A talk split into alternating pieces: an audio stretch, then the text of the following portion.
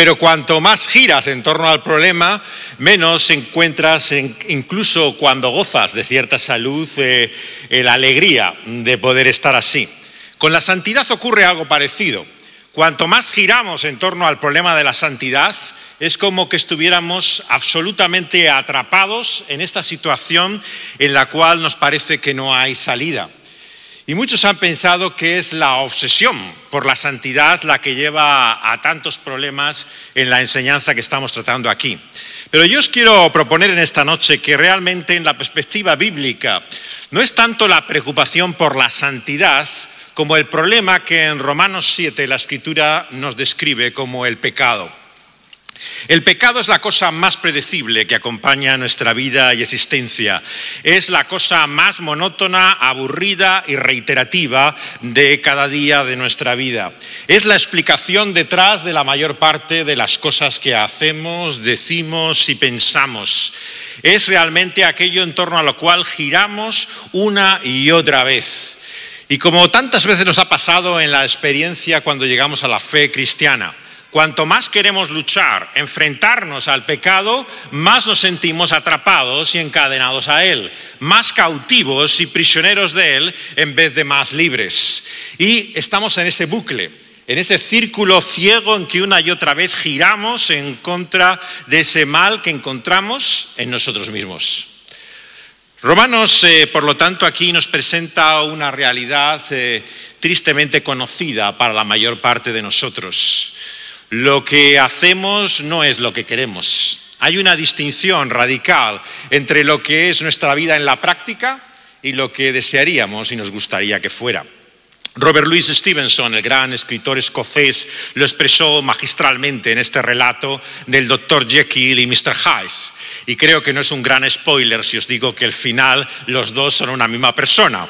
Realmente eh, lo que está describiendo, como dice en el prólogo y la introducción, no es ni más ni menos que lo que el apóstol Pablo nos escribe aquí la realidad sorprendente, inconfensible, de que dentro de nosotros parezcan convivir dos realidades antitéticas, casi como si tuviéramos una esquizofrenia congénita que nos acompaña continuamente, por la cual conviven dos personas distintas en cada uno de nosotros. Muchas de las soluciones que se han querido plantear al cómo relacionar estos dos capítulos, 7 y 8 de Romanos, casi pasan por una esquizofrenia doctrinal semejante han pensado que tal vez hay una doble naturaleza cristiana. Somos, por un lado, el viejo hombre, una naturaleza todavía en la carne, en la cual está el pecado, y hay otra nueva naturaleza también que convive en nosotros en Cristo Jesús. Pero esta esquizofrenia doctrinal no es la manera como la cual el apóstol nos resuelve este problema y dificultad que aquí encontramos. En primer lugar, tenemos que darnos cuenta que no hay nada más importante a la luz de Dios y de su revelación que entender que tenemos un problema y que ese problema se llama el pecado. Mientras el pecado siga siendo pecado, hay esperanza. El problema es que para muchos nos acostumbramos a él tantas veces, eh, estamos absolutamente cansados y aburridos de él que empezamos a justificarlo. Y este es siempre el problema de muchas personas. Cuando el pecado deja de ser pecado para ellos, estamos en ese camino de deslizamiento que nos lleva finalmente a la justificación de ese mal, como si ya no tuviera trascendencia. Por eso es tan importante entender que aunque es un problema que nos acompaña y sigue toda nuestra vida, es el problema, es nuestro problema. Y tenemos que enfrentarlo una y otra vez. Y el Señor Jesús, claro, les enseñó a sus discípulos que debían confesar, reconocer que tenemos deudas para con el Señor. Y esas deudas se aumentan y acumulan cada día de nuestra vida, tan grandes que son prácticamente, como vemos claramente a la luz de la palabra de Dios, imposibles de saldar. Y por lo tanto debemos pedir perdón y confesar una y otra vez la realidad de nuestros males a Dios. No excusarlos ni justificarlos. Este es el problema que tenemos con muchas cuestiones éticas hoy en día. Muchos estaríamos dispuestos a convivir con este problema en la iglesia si no hubiera la justificación del pecado. Claro, cuando se habla de problemáticas como están en la mente de muchos de nosotros, la homosexualidad, es un problema como cualquier otro. Es un pecado como cualquier otro. No hay nada de particular, no hay explicación para la obsesión que tienen muchos creyentes sobre esta cuestión. ¿Cuál es el problema? Que algunos justifican este mal y dicen que este pecado ya no es pecado. Claro, y ahí es donde está el conflicto, donde está la dificultad. No es que haya una obsesión en particular con un cierto mal, es el camino al que nos lleva esta senda y dirección, por el cual algo que la Biblia y la Escritura expresamente declara como pecaminoso, nosotros lo consideramos justificable. Y es por esto que tenemos que tener el valor de ser examinados por la escritura cada día y confesar lo que la Biblia nos dice acerca de nosotros mismos, que somos pecadores. Romanos 7 nos muestra, por lo tanto, que la ley tiene mucho que ver con ese descubrimiento del problema que la Biblia llama el pecado. Dice a partir del versículo 7 que ¿qué diremos? La ley es pecado en ninguna manera yo no conocía el pecado sino por la ley, porque tampoco conocería la codicia si la ley no dijera no codiciarás. Como se ha dicho tantas veces, de todos los mandamientos, el único que no es visible y evidente para los ojos de los demás es la codicia. Todo otro mandamiento puede estar ocultado, pero está ahí, visible en hechos, en cosas que vemos claramente concretas en la vida. Pero ¿qué hay con nuestros deseos, con lo que realmente codiciamos y anhelamos en la vida? El apóstol descubre, por lo tanto, el sentido de la ley a la luz de este décimo mandamiento. Descubre que el problema no es, como Jesús decía, en las cosas que hacemos, lo que viene de fuera, lo que nos contamina. El problema está dentro de nosotros, está en nuestro corazón, está en lo que deseamos. Y por lo tanto el apóstol nos muestra aquí que lo peor que nos pudiera ocurrir en la vida muchas veces, al contrario de lo que pensamos, es que alcanzáramos aquello que deseamos y queremos en nuestro corazón. ¿Por qué? Porque en nuestro corazón no mora el bien. Y esto para muchos es muy difícil de tragar, porque todos creemos que tenemos un corazón de oro. Y cuando Dios y su Espíritu vienen a nosotros, pensamos que todo lo que hacemos de corazón, con deseo sincero, tiene que ser bueno. ¿Cómo va a ser malo? Pero el diagnóstico que hace la profecía de engañoso es el corazón sobremanera no hace distinciones del pueblo de Dios como de ajenos a Él. Está ese mal en nuestro interior. Nuestro problema está en lo propio que deseamos y queremos. Y solamente hay un medio de Dios en su gracia para revelar ese problema, que es la ley. Por medio de la ley es el conocimiento del pecado, dice la Escritura. El pecado tomando ocasión por el mandamiento produjo en mí toda codicia, porque la ley sin el, porque sin la ley el pecado está muerto, y yo sin la ley vivía un tiempo, pero venido el mandamiento el pecado revivió y yo morí. Y hallé que el mismo mandamiento que era para vida me resultó para muerte, porque el pecado tomando ocasión por el mandamiento me engañó y por él me mató, dice el Señor en su palabra. Todos hemos tenido esta experiencia que basta que te digan, esto está prohibido, esto no lo hagas, es como un efecto de neón. Yo no sé vosotros, pero a mí, en el momento en que me dicen las reglas es que no puedo pasar por esta puerta, no puedo desviar mi, mirada de esa puerta y empiezo a preguntarme cómo poder traspasarla. O es mi mente así de retorcida, pero es evidentemente lo que las leyes y reglas producen en la mayor parte de las personas. Basta que te digan, no hagas esto y te preguntas, ¿por qué? ¿Qué razón hay? ¿Por qué va a estar mal hacer esto? Inevitablemente la ley y la regla implica su cuestionamiento. Esta es la ingenuidad, claro, de una sociedad que ha intentado contrarrestar sus males por medio de la prevención. Tenemos problemas con la droga, con el alcohol, con la violencia doméstica. ¿Qué es lo que hacemos? Campañas de prevención. Si a la gente la alimentas en su mente, le das el conocimiento de lo correcto, Pensamos ingenuamente en este mundo hoy que, claro, sabiendo que es malo, ¿cómo lo van a hacer? Pero sinceramente alguien se cree que una chica adolescente se queda embarazada porque no sabe realmente cómo se queda alguien embarazada. Eh, creemos de verdad que alguien que está jugando con la droga y ese camino que le puede llevar a su destrucción no conoce que hay unos peligros y unos daños para la droga. Por mucho que se repita nuestro mundo hoy que es simplemente falta de información, de conocimiento, de prevención, la escritura y la verdad de Dios nos enseña otra cosa muy distinta. El problema no es que no sabemos, el problema es que no queremos, y es otra cosa muy distinta. Y este es el gran problema de la voluntad de Dios, no conocer cuál es, sino realmente llevar la práctica. Y eso es lo que el apóstol descubre una y otra vez, que no solamente no está en él el querer, sino que hay una fuerza, un poder dentro de él que ejerce el propio mal en su interior. Es como si ese pecado que hubiera en él le engañara, le sedujera, razonara por sí mismo y le llevara finalmente a ese camino de destrucción. Es así como la Biblia nos habla del pecado no solamente en términos de defecto, lo que nos falta, la imperfección que todos tenemos, por la cual nadie somos realmente como quisiéramos ser. No, el pecado es mucho más que lo que falta o el defecto.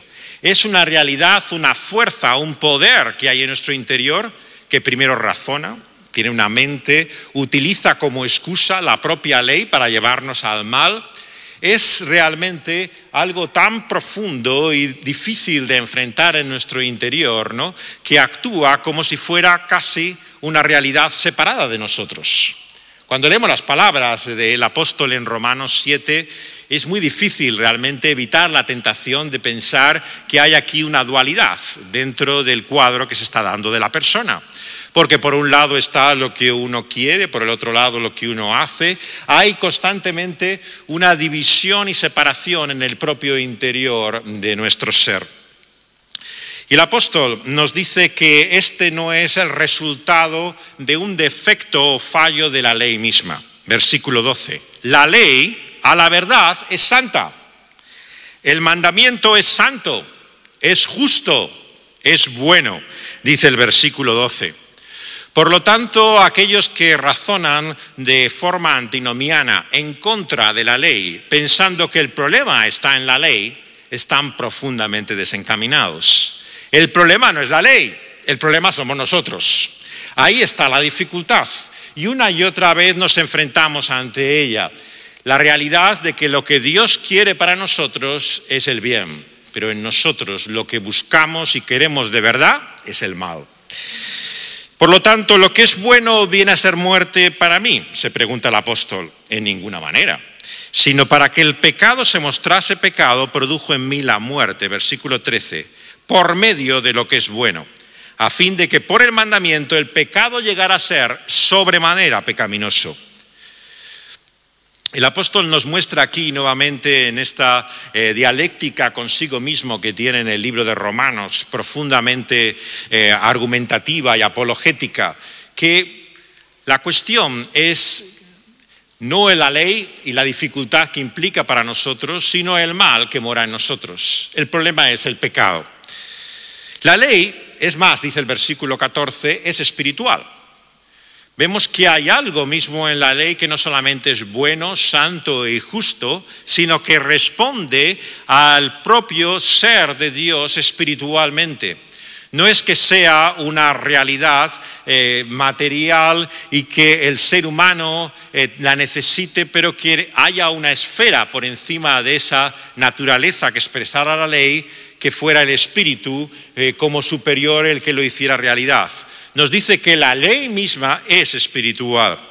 Entonces, si la ley es espiritual y yo soy carnal, vendido al pecado, lo que hago no lo entiendo porque no hago lo que quiero, sino lo que aborrezco, eso hago.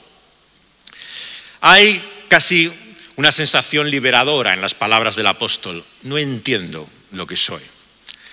Me parece realmente extraordinario cómo en la vida uno tiene que darse cuenta que pasan los años, sabemos, sí, sabemos, pero ¿qué sabemos al fin y al cabo? ¿Qué es lo que conocemos realmente? ¿Qué es lo que entendemos siquiera de nosotros mismos, ya no de este mundo, de esta vida? Piensas que sabes que alguien es de una determinada manera, cómo son las personas y no dejan de sorprenderte. Te das cuenta que no conoces realmente a la gente, qué es lo que sabes realmente de ellas, muy poco. Lo que mostramos los unos a los otros es simplemente ese aspecto externo y superficial, pero la realidad queda oculta, escondida, incluso para nosotros mismos. Estamos ciegos a la realidad de quienes somos. El eslogan de la sabiduría que busca la filosofía del conocimiento a uno mismo no es algo más difícil e imposible en nuestra vida. ¿Quién conocerá realmente cómo es uno mismo? Ser cristiano es confesar que hay alguien que te sabe y conoce a ti mejor que ti mismo. Y para esto requiere una humildad y requiere un acto también de rendición ante una mente superior a nuestra mente, ante un conocimiento más profundo que el que podemos entender o conocer, que es el de Dios mismo sobre nosotros. Y por lo tanto, aunque no sabemos ni entendemos por qué hacemos lo que hacemos, nos dice que si lo que no quiero esto hago, yo lo que apruebo es que la ley es buena. Este es, claro, uno de los textos que se suele contraponer con la afirmación del apóstol de que es vendido al pecado. ¿Cómo puede decir el creyente, el cristiano redimido, que es vendido al pecado? Pero claro, inmediatamente después leemos estas palabras. Sabemos que y aprobamos la bondad de la ley. Ninguna persona no regenerada que no tiene el Espíritu de Dios puede reconocer el verdadero valor de la ley. Superficialmente sí, puede decir. Si la ley realmente te hace mejor persona, puede ver el valor de esa ley. Pero sabemos que ese no es el conocimiento de la ley del que habla aquí el apóstol. Nos dice que es el verdadero conocimiento de la ley el que descubre en su interior, en su corazón. Y esto no te lo muestra más que el Espíritu de Dios. Porque por medio de esa ley espiritualmente discernimos y entendemos que el mal no está en nosotros, pero que la ley es buena. Hay por nosotros entonces esta situación reiterativa y continuada de lo que sabemos y de lo que hacemos. De manera que ya no soy yo, dice, quien hace aquello, sino el pecado que mora en mí. Y yo sé que en mí, esto es en mi carne, no mora el bien. Porque el querer el bien está en mí, pero no el hacerlo. Porque no hago el bien que quiero, sino el mal que no quiero. Eso es lo que hago. Y si hago lo que no quiero, ya no lo hago yo, sino el pecado que mora en mí. Al llegar a estas palabras el apóstol ya nos acaba de complicar del todo el razonamiento. O sea que aquí realmente ya no solamente hay una dualidad en la persona, sino que además hay alguien dentro de tu ser que no eres tú. Tu propia identidad ya no es que está dividida, sino que hay un ser intruso o ajeno que quiere y desea algo distinto de lo que tú eres verdaderamente. La psicología profunda, claro, que nos muestra Romanos eh, capítulo 7, es para muchos difícil de asimilar y de aceptar y de entender. Como tantas veces en la escritura, cuando no podemos realmente racionalizar o comprender plenamente lo que quiere decir el Señor, tenemos que confesar nuevamente que el Señor sabe. El Señor conoce ese conflicto y tensión que hay en mí. Yo no lo entiendo, no comprendo por qué hay esa realidad en mí que una y otra vez me hunde en lo más profundo de la depresión. Pero el Señor lo sabe. Y esto creo que ha de ser una palabra de esperanza y de consuelo para cada uno de nosotros. Cuando nos dirigimos a Dios y no entendemos por qué hacemos lo que hacemos, el Señor sabe por qué hacemos lo que hacemos. Él discierne, Él conoce hasta lo más profundo y lo íntimo de las intenciones de nuestro ser y de nuestro corazón. No escuches la voz del tentador que diga, Dios no te entiende. Él no sabe lo que tú quieres. Tú no tienes nada que ver con Él, porque no hay nadie en la vida y en la muerte que nos pueda conocer como realmente somos, como Él. Y lo asombroso, como vemos a la luz del Evangelio, es que nos ama sabiendo y conociendo la realidad de lo que somos. Y esto es lo que nos resulta absolutamente incomprensible, asombroso, maravilloso de este Evangelio. Cómo Dios puede amarnos conociéndonos tal y como somos. Digo conociéndonos y no aceptándonos, porque muchas veces este es el lenguaje antinomiano el Señor te acepta tal y como eres. El Señor no te juzga, no te condena, te recibe con todas tus miserias y vergüenzas. Cuidado con ese discurso. Una cosa es el conocimiento de Dios y otra cosa es la aceptación de Dios. El Señor sabe, el Señor conoce, pero por supuesto que al Señor no le agrada ese mal que hay en nosotros. Y por lo tanto debemos enfrentarnos a ese mal en nuestra propia vida. Y nos dice, y si, queriendo yo hacer el bien, hallo esta ley, que el mal está en mí, versículo 21, porque según el hombre interior me deleito en la ley de Dios, veo otra ley en mis miembros que se revela contra la ley de mi mente y que me lleva cautivo a la ley del pecado que está en mis miembros.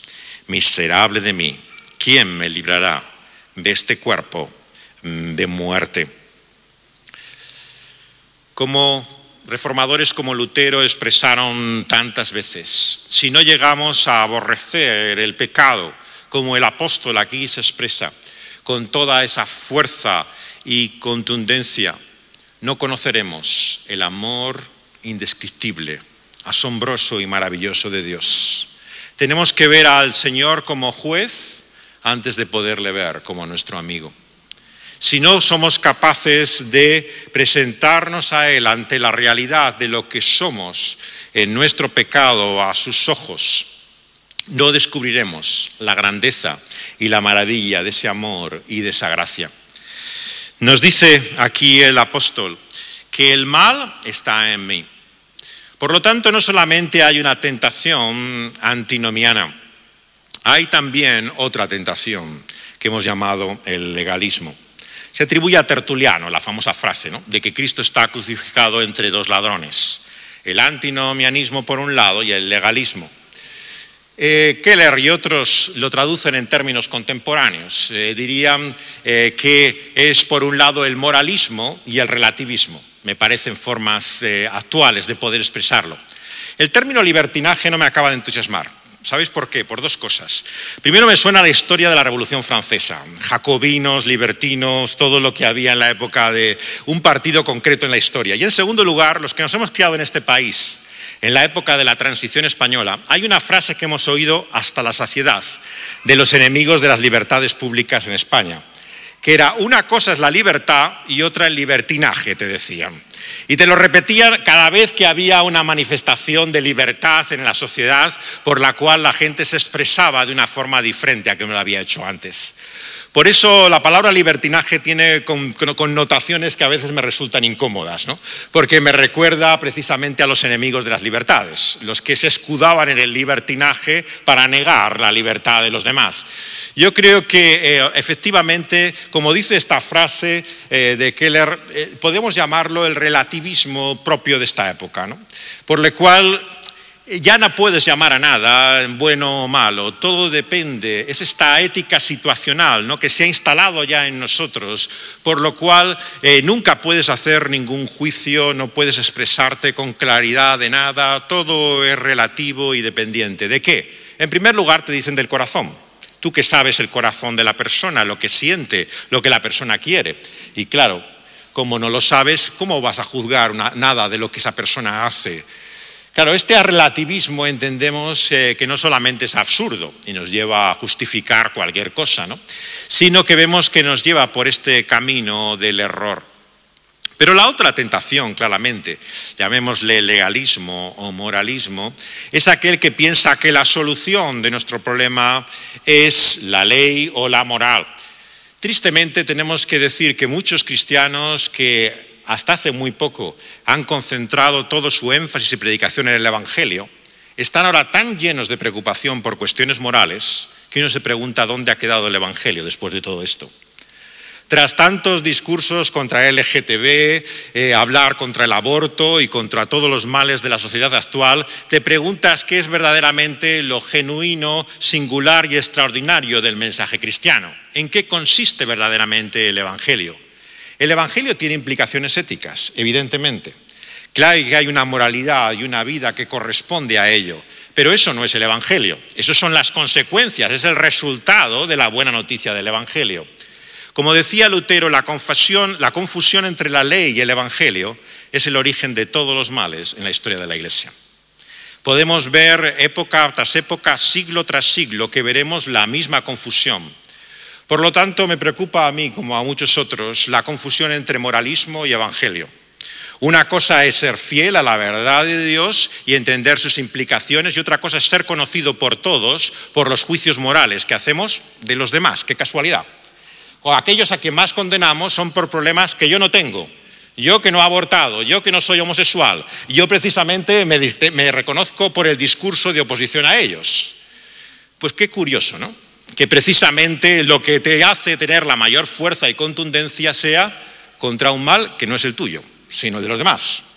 Y esto nos lleva una y otra vez a entender muchas veces la manera en la cual se puede disfrazar y camuflar verdaderamente el mensaje cristiano y del Evangelio con una condena moral.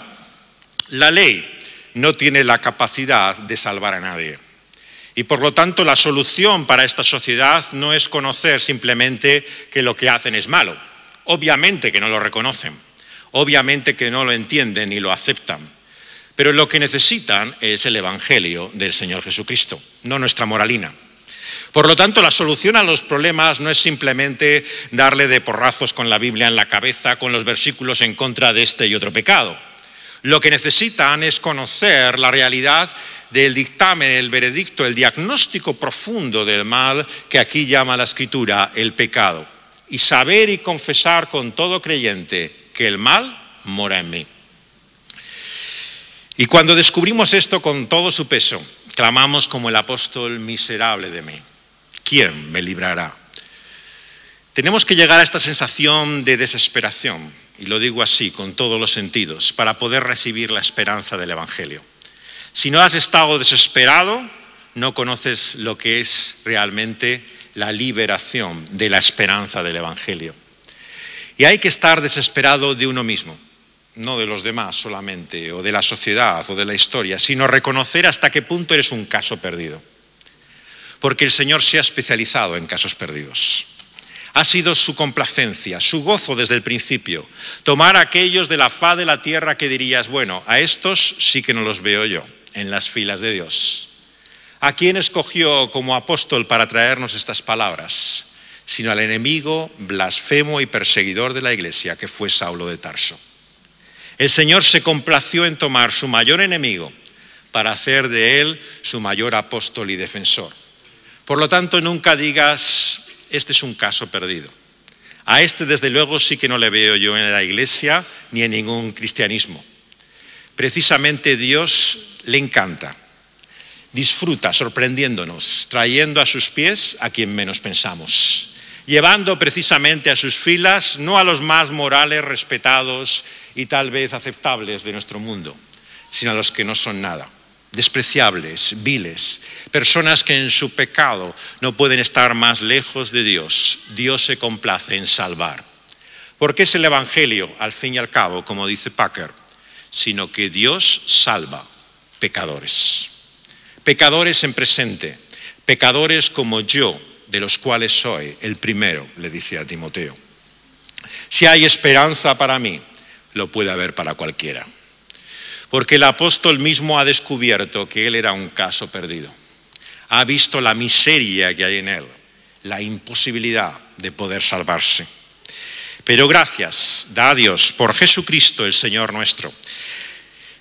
Así que él mismo con la mente sirve a la ley de Dios, pero con la carne a la ley del pecado. Pero ahora pues ninguna condenación hay para los que están en Cristo Jesús los que no andan conforme a la carne, sino conforme al Espíritu. Nuevamente encontramos y nos sorprende ver que es en la gratitud, en la adoración y en la alabanza donde está realmente nuestra esperanza. Es cuando experimentamos por nosotros mismos el rescate de Dios, la liberación, ese amor totalmente inmerecido, cuando le expresamos que no tenemos palabras para darle gracias a Dios por lo que Él ha hecho por nosotros, es cuando renace la esperanza en nosotros. Y da gracias a Dios por Jesucristo, nuestro Señor. La fe cristiana es una fe profundamente cristocéntrica. Por lo tanto, no podemos hablar de la realidad de ese Dios que se ha revelado a nosotros, de esa ley que nos muestra su voluntad, sin entender que Cristo Jesús es el intérprete máximo de esa ley. Recordar cómo Él expone en el Sermón del Monte eh, la realidad de esos diez mandamientos y la profundidad. Es Él quien nos ha enseñado a entender que de a la luz de ese mandamiento no codiciarás está la realidad de nuestro corazón. Es Él quien mostró que bastaba un pensamiento, bastaba una mirada, bastaba una palabra para ser culpable de todos otros aquellos mandamientos también que la ley decía.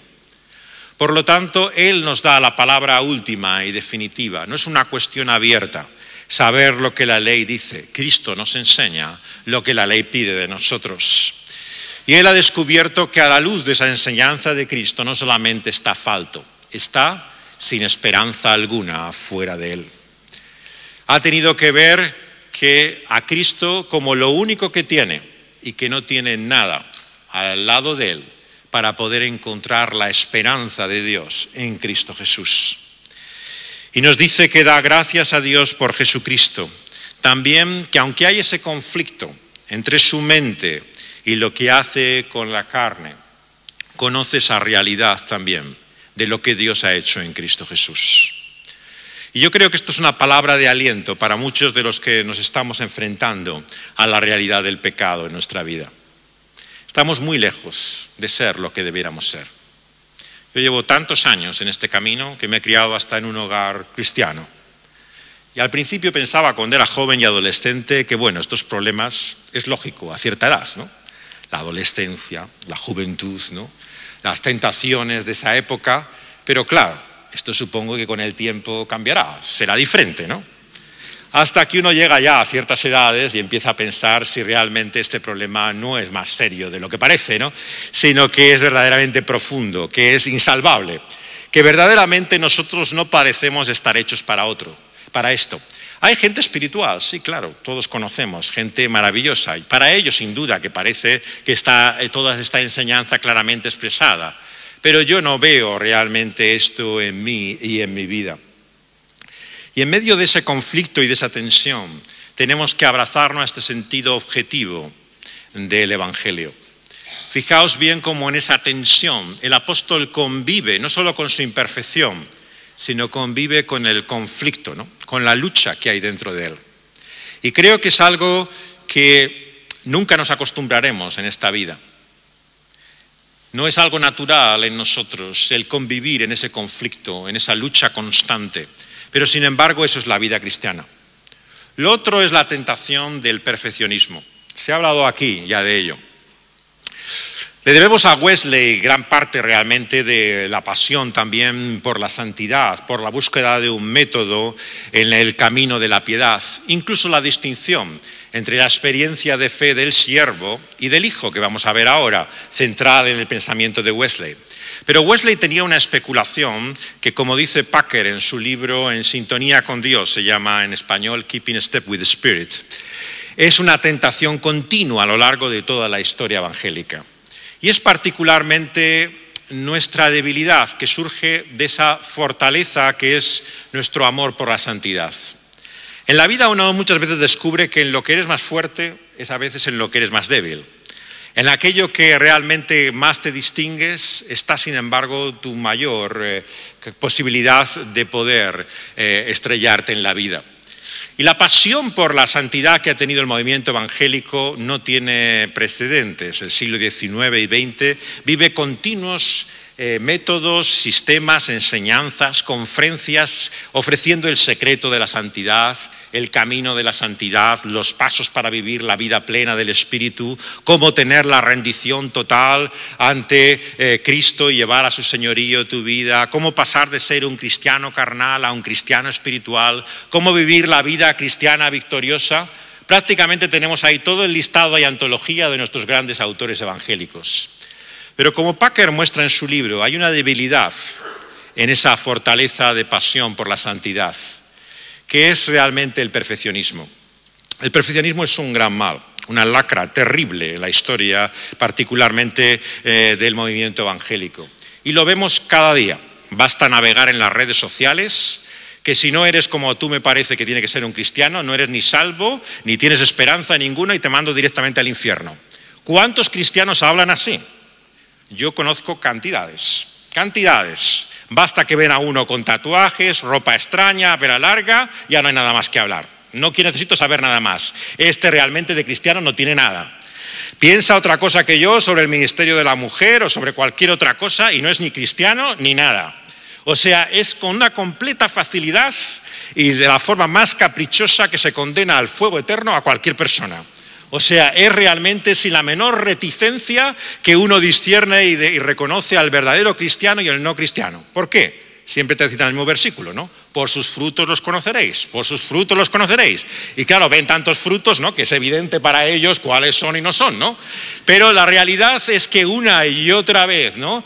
Eh, vemos que esa pasión por la santidad ha llevado a muchos a un perfeccionismo tal por el cual sencillamente no entienden la realidad de que el pecado acompaña la vida del cristiano.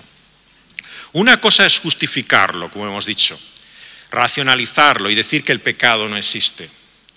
Pero otra cosa es, como el título de algunos libros, cuando en la iglesia hay pecado. Por favor, ¿cómo se puede titular un libro así? Cuando en la iglesia hay pecado. O sea, son modelos de vida y de cristianismo totalmente ajenos a la realidad. Y claro, los aprendemos, los hacemos nuestros, manejamos ese lenguaje, ese argot, sabemos lo que hay que decir, cómo estás, de triunfo en triunfo, ¿no? De bendición en bendición, gloria, maravilla. Eh, el lenguaje triunfalista se nos da de maravilla. Todos sabemos perfectamente cómo dar la imagen verdadera de victoria ¿no? en esa vida cristiana que tenemos. Pero la realidad es otra cosa muy distinta y empuja una y otra vez para hacerse visible. Sale por todas partes a la luz y esto hace agua de tal forma que este barco parece que ya se hunde y va en naufragio total. Nuestra credibilidad está a cero. Detrás de nuestras grandes palabras, de nuestro dictamen moral, está la realidad de lo que somos, la realidad de nuestro pecado, de nuestra miseria y de nuestras vergüenzas. ¿Cómo puede decir el apóstol que no hay ninguna condenación? Para los que están en Cristo Jesús. Entender estas palabras, claro, es entender algo que nos parece demasiado bonito para ser cierto. ¿Cómo puedo creer que haciendo yo lo que hago, Dios va a llegar un día? Mira, has hecho de tu vida una ruina, hijo mío. La verdad es que no las puedo hacer peor. Pero bueno, como yo soy un Dios de amor y de gracia, te acepto y te dará un abrazo y palmaditas en la espalda y se olvidará. Sería bonito, me gustaría creerlo, pero la verdad es que no me lo acabo realmente de creer. Que esto sea lo que Dios tenga que decir de mi vida. Hay, por lo tanto, una dificultad para aceptar la realidad de lo que ese Evangelio declara objetivamente de nosotros. No hay ninguna condenación para los que están en Cristo Jesús. La clave, como se ha dicho hoy, está en Cristo Jesús. Es la definición de lo que es el cristiano. No es un anuncio de salvación universal por el cual el Cordero de Dios quita el pecado de todo el mundo sin distinción, haga lo que haga, Dios nos acepta como somos. Esto no es el mensaje del Evangelio. Es que los que estamos unidos a Cristo Jesús tenemos otra vida que no es la nuestra, la vida de Dios en Cristo Jesús. Y esta nos es dada conforme al Espíritu. El Espíritu Santo, como vemos, es realmente su obra aquí, revelada de una forma asombrosa y maravillosa.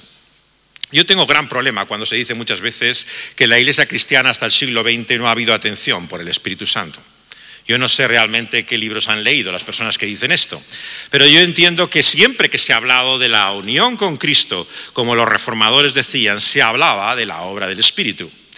La obra del Espíritu Santo está detrás de todos los movimientos de reforma, avivamiento, despertar espiritual que ha habido en la historia de la Iglesia. Si verdaderamente eh, hay alguien que ha creído en la, en la obra del Espíritu, ese han sido nuestros padres espirituales. Como algunos han dicho, probablemente Calvino sea sobre todas las cosas el teólogo del Espíritu es de lo que más habla una y otra vez en la escritura, de cómo sin el Espíritu Santo no hay conocimiento, no hay discernimiento, no hay iluminación, no hay entendimiento ninguno. Es algo absolutamente característico y descriptivo de toda la teología del reformador de Ginebra. La completa dependencia del Espíritu Santo, absoluta, total, de tal forma que nada podemos entender y discernir de sin él. Por lo tanto, el verdadero cristianismo y en nuestra tradición evangélica nosotros más que ninguno tenemos que reconocer que, como se ha dicho, lo bueno que hay en nosotros no es nuestro, sino que viene de Dios a través de su Espíritu. Y por ese Espíritu podemos andar no conforme a la carne, sino de acuerdo a una vida nueva, distinta, diferente. Porque la ley del Espíritu de vida en Cristo Jesús me ha librado de esa otra ley, que es del pecado y de la muerte. Porque lo que era imposible por la ley, porque era débil por la carne, cuando era débil por la carne, Dios enviando a su Hijo en semejanza de carne de pecado, y a causa del pecado, condenó al pecado en la carne, para que la justicia de la ley se cumpliese en nosotros, que no andamos conforme a la carne, sino conforme al Espíritu, en mayúsculas.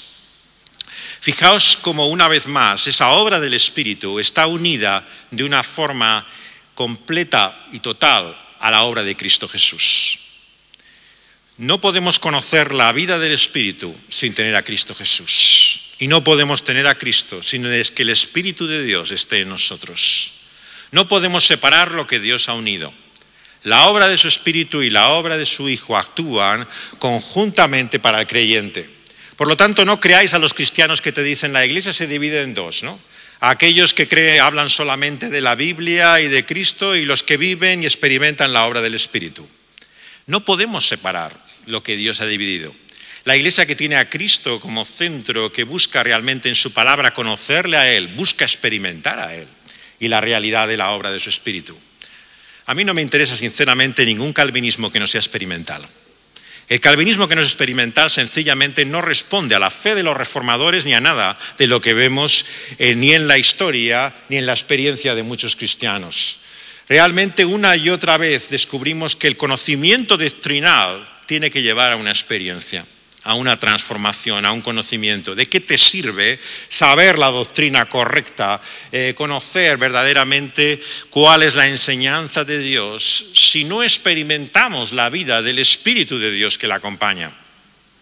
Una y otra vez se nos muestra aquí esta unión por medio de Cristo Jesús que siendo nosotros débiles, Dios le ha enviado a nuestra debilidad, en semejanza de nuestra carne de pecado, para condenar ese pecado en su propia carne.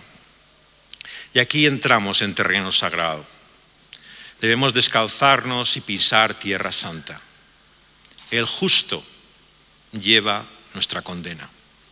Es el escándalo del Evangelio. Como dice a veces el ateísmo, no hay peor religión que el cristianismo, que quiere sustituir al individuo y su mal por otro, una tercera parte. Pero no es una tercera parte.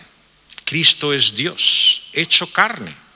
No es un tercer elemento que se introduce en la ecuación. Es Dios mismo nuestro juez, el que ha tomado nuestra naturaleza, humanado y encarnado, de tal forma que quien ha visto a Cristo ha visto a Dios. Y por lo tanto, como aquellos discípulos, tenemos que reconocer que cuando no sabemos el camino, cuando no sabemos la verdad ni a dónde ir, Cristo nos muestra en su propia vida cuál es el camino, la verdad y la vida misma. Y, nuevamente vemos cómo es imposible separar esa realidad de su encarnación de la humillación, de la identificación con nuestro mal. Ese escándalo por el cual otro ha asumido nuestro problema, es lo que nos resulta tan increíble, extraño y asombroso del Evangelio. Podemos pensar que alguien nos entiende, que nos comprende, que hay un mediador por nosotros en los cielos que puede hablar desde el conocimiento que tiene de nosotros con compasión y misericordia. Pero ¿cómo creer que aquel que nos conoce y sabe quiénes somos en realidad nos dice, ese problema que es tuyo, ya no es tuyo? ahora es mío.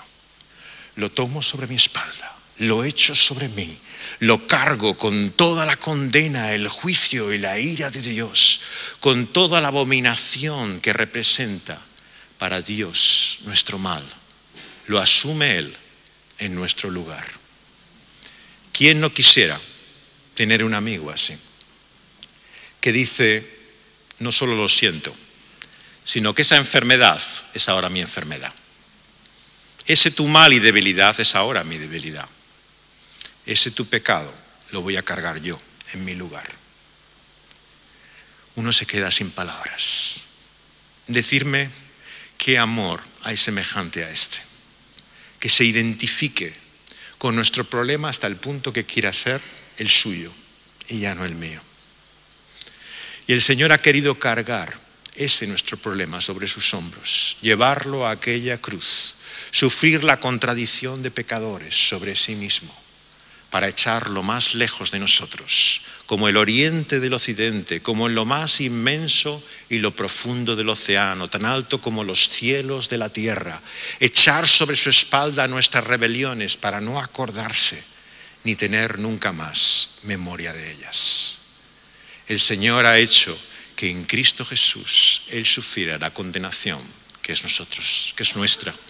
Por eso es que no hay ninguna condenación para quienes están en Cristo Jesús. Y esa justicia de la ley se cumple en nosotros, porque ya no andamos conforme a la carne, sino conforme al Espíritu. Porque los que son de la carne piensan las cosas de la carne, pero los que son del Espíritu, del Espíritu. Porque el ocuparse de la carne es muerte, pero del Espíritu es vida y paz, porque los designios de la carne son enemistad contra Dios.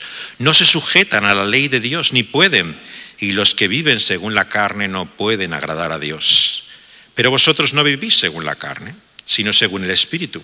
Si es que el Espíritu de Dios mora en vosotros, y si alguno no tiene el Espíritu de Cristo, no es de él. Pero si Cristo está en vosotros, el cuerpo en verdad está muerto a causa del pecado, mas el Espíritu vive a causa de la justicia. El apóstol nos muestra aquí que no hay don regalo semejante sobre la faz de la tierra comparable a su Santo Espíritu. Si estás hoy aquí hoy y sientes la ausencia, el vacío, la pérdida de su Espíritu, que no conoces esa obra de Dios en tu vida, quiero que te unas también a mi oración al acabar estas palabras en esta noche y le pidas a Dios que te conceda, que te regale el Espíritu Santo. Él está deseoso, gustoso de darnos el mayor regalo que puede darnos. Si nosotros que somos padres malos, lejos de ser la paternidad ejemplar que debiéramos ser, si mi hijo me pide una piedra, no, si mi hijo me pide pan, no le doy una piedra. Si mi hijo necesita pescado, no le voy a dar una serpiente. ¿Cuánto más vuestro Padre Celestial, que es bueno, os dará su Espíritu Santo? El Señor se complace y está deseoso de entregarnos el mayor regalo que podemos tener, que es su Espíritu. Y quien tiene el Espíritu de Dios tiene la vida. Si sientes la desesperación, el vacío, la ausencia de esa obra, ruégale al Señor, pídele, clama a Él conmigo que te dé la realidad de su Espíritu. Y te aseguro que no hay nada comparable en la vida a tener el Espíritu Santo. Quien tiene el Espíritu de Dios tiene todo, porque tiene la vida de Cristo Jesús en él. Y esa vida te da un camino, un andar, una realidad nueva. Nueva creación somos. Las cosas viejas han pasado, todas son hechas nuevas por esa obra de Dios y su Espíritu. Si sientes la falta de ese fruto de su Espíritu, si consideras que no hay suficiente en ti que muestra esa evidencia de Dios, pídeselo, ruégaselo a Dios. Él se complace de concedernos y regalarnos ese fruto de su espíritu. Y nos dice que cuando entendemos esto, es porque el Espíritu de Dios ya está en nosotros. No te creas que por sentir esa ausencia, esa falta y esa limitación en ti, es porque no tienes su Espíritu. Es porque está ya el Espíritu de Dios en ti que ves lo lejos que está de ti la vida que deberías tener. Por lo tanto, como Agustín decía, y se le ha mencionado hoy varias veces, cuando buscamos a Dios es que Dios nos ha encontrado ya a nosotros. Es porque Él ya está obrando en nuestra vida, allá donde estemos, en los lugares más inesperados y sorprendentes. Dios no está limitado a nosotros, a este pequeño pueblo feliz. Dios tiene toda su iniciativa y todo su poder para actuar allá donde estemos y donde nos encontremos y obrar por su espíritu hasta no darnos paz, no darnos tregua, dejarnos sin descanso hasta encontrar el reposo y descanso en los brazos de su amado Hijo Cristo Jesús. Esa es la historia de lo que Dios hace y obra por su Espíritu allá donde estamos. Y dice, por lo tanto, que si Cristo está en nosotros, Ese Espíritu de Dios que mora en nosotros, vemos que nos trae la vida de su justicia. Y ese Espíritu que levantó de los muertos a Cristo Jesús, vivificará nuestros cuerpos por su Espíritu. Así que hermanos, ya no somos deudores a la carne para vivir conforme a la carne. Porque si vivís conforme a la carne moriréis, pero si por el Espíritu hacéis morir las obras de la carne, viviréis porque todos los que son guiados por el Espíritu de Dios, estos son hijos de Dios. ¿A qué nos lleva finalmente esa obra y testimonio del Espíritu de Dios? Es el espíritu de filiación, de adopción. Ya no somos solamente criaturas, somos parte de su familia. Y un hijo es un hijo. Mira, puedes tener un hijo vergonzoso, lamentable, que se comporte de una forma que te da vergüenza que tenga tu nombre, pero es tu hijo. Y mi hijo haga lo que haga, aunque esté en una cárcel de extrema seguridad por los crímenes más horrendos que haya sobre la faz de la tierra, yo le iré a ver porque es mi hijo. Y mi hijo es mi hijo, haga lo que haga. Tener el Espíritu de Dios es saber que Dios está no solamente comprometido, sino que está unido y vinculado a nosotros por ese amor paternal por el cual somos sus hijos, hagamos lo que hagamos, cuando estamos en Cristo Jesús. Por lo tanto, no hay nada comparable a tener su espíritu. Su espíritu, dice Juan, da testimonio a nuestro espíritu de que somos hijos de Dios, dice aquí Romanos también. El hecho de que una y otra vez nos sentimos como privados de su presencia y de su comunión, pero cuando viene a nosotros, nos comunica y nos declara la realidad de que somos sus hijos. Y como decía Wesley, ya que hablábamos antes mal de él, hablaremos bien, seamos generosos. Wesley decía, la vida del siervo no es comparable a la vida del hijo. Y él comparaba una y otra vez esa vida de santidad que él buscaba en ese camino y metodología con la libertad, el amor que le daba la vida del hijo. Hemos llegado a una familia de la cual formamos parte. Cuidado cómo hablas de tus hermanos y hermanas. Porque si vamos a compartir con ellos una eternidad, tenemos que empezar a hablar de formas diferentes de ellos a como hablamos ahora. Si realmente tienen a Cristo y está el Espíritu de Dios, no podemos contristar a Dios ni a su Espíritu, rechazándolos o despreciándolos. Son tus hermanos, es tu familia, te guste o no. Tus amigos los eliges. Con los que estás de acuerdo puedes querer estar. Pero lo que la familia de Dios nos llama es a convivir los unos con los otros como hermanos en ese mismo espíritu de adopción, por el cual clamamos así, Abba Padre. Somos guiados por su Espíritu de Dios. Vamos a pedirle a Dios, por lo tanto, que si tenemos esa obra de Dios en nuestro espíritu que da testimonio de que somos sus hijos, que Él nos pueda llenar de evidencias, frutos, señales de que somos sus hijos, que la Iglesia muestre su diferencia a este mundo, no en palabras solamente, sino en obras que evidencian que somos distintos. Y no colemos los mosquitos y luego nos traguemos los camallos condenemos los grandes pecados morales de este mundo y estamos continuamente en murmuración, orgullosos de nosotros mismos y de nuestra espiritualidad, sin ninguna oración ni falta de comunión con Dios. Somos pecadores, pecadores como todos los demás. Los pecados nos pueden parecer diferentes, más dignos y respetables que los de los demás, pero son tan pecados como los otros. Y si no somos perdonados de esos pecados, no tendremos comunión con Dios en Cristo Jesús. Por lo tanto, cada vez que murmuramos, criticamos, cada vez que nos llenamos de nosotros mismos ufanos de lo que somos o de lo que alcanzamos, cada vez que nos alejamos de Dios, debemos arrepentirnos y confesar a Dios nuestra falta. Y antes de estar tan presto a condenar a los que están ahí fuera, estar más dispuesto nosotros a reconocer nuestro propio mal. Y el Espíritu de Dios te lo revela, te lo muestra, como decimos esta mañana, cada día más. Te muestra hasta qué punto somos grandes pecadores. Pero con las palabras de Newton, aquel gran predicador de esa gracia maravillosa y sublime que nos dejó en su himno, si algún día perdemos la cabeza, que sepamos dos cosas. que somos grandes pecadores, pero tenemos un gran Salvador. Vamos a pedirle al Señor que así nos reciba en su gracia. Oh Dios, venimos ante ti rogando, ten piedad de nosotros y misericordia, oh Dios porque estamos faltos, Señor, de tu justicia. Tu ley revela, Señor, lo lejos que estamos de lo que deberíamos ser.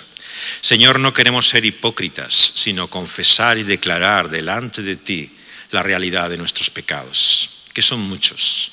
Deudores somos delante de ti, Señor. Y no conforme a la carne, Señor, sino eh, ante ello lo único que podemos sentir es vergüenza. La deuda que tenemos contigo es tan grande que no hay forma de poder pagarla. En Cristo Jesús, tú eres el único que has podido proveer la forma de saldar esa deuda. Por eso alabamos a Cristo Jesús, Señor, y la cruz por la cual Él ha pagado por todos nuestros pecados. Nos ha dado tan grande e inmenso perdón. Perdónanos nuestras deudas y haznos también perdonadores a aquellos que también nos adeudan a nosotros. Que no seamos mezquinos, miserables, tampoco generosos, Señor. Que carezcamos de la mínima compasión y misericordia. Que nos acordemos que somos pecadores como los demás. Que una y otra vez pongamos guardia y, y vigilancia a nuestros labios en la manera en que hablamos de otros. Y nos demos cuenta, Señor, que nuestro es el problema, que nuestra es la falta y el pecado. Cada uno tenemos que dar cuentas delante de ti y responder de nuestra vida. Pero nuestra única esperanza está en Cristo Jesús. Y no queremos que nadie de los que está aquí en esta noche pueda estar, Señor, en ese día del juicio, sin la seguridad de la salvación que hay en Cristo Jesús. Sabemos que esa seguridad no está en nosotros. Hay algunos que se sienten más seguros y otros menos. Hay algunos que dudan más y otros que tienen más convicción y certeza. Pero te pedimos por la segura salvación la que viene de Cristo Jesús. Que puedan tener auténtica fe y confiar que aunque se dan cuenta que no son nada, Cristo lo es todo para ellos. Señor, que por medio de esa obra de Cristo Jesús también tengan el testimonio de tu Espíritu Santo. Y si hay alguien, Señor, en esta noche que no ha vivido todavía esa obra incomprensible, sobrenatural y maravillosa de tu Santo Espíritu en su vida, Señor, que lo ruegue y lo pida a ti.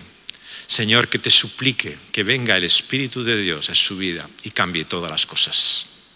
Señor, muchos somos conscientes de lo falto que estamos, Señor, de ese fruto del Espíritu. Cuán poco amor, qué escasa la gracia, Señor, el gozo, la paz, la paciencia, la benignidad, la bondad, Señor, que tenemos. Señor, nos da asco muchas veces cómo nos comportamos, hablamos y pensamos de otros. Señor, ten misericordia y produce en nosotros más fruto de tu Espíritu. Más evidencias y señales, Señor, de que el Espíritu Santo mora en nosotros y somos nuestro, nuestro cuerpo mismo templo vivo del Espíritu de Dios. Haznos instrumentos de tu gracia y de tu misericordia para los demás, que puedan ver otros también en nosotros el amor que hay en Cristo Jesús. Y por Él te lo pedimos. No hay otro nombre no hay otra confianza y seguridad. Por Él puedes hacer cualquier cosa. Por, por Él puedes hasta salvarnos, a nosotros y a mí el primero. Por Cristo Jesús te lo pedimos. Amén.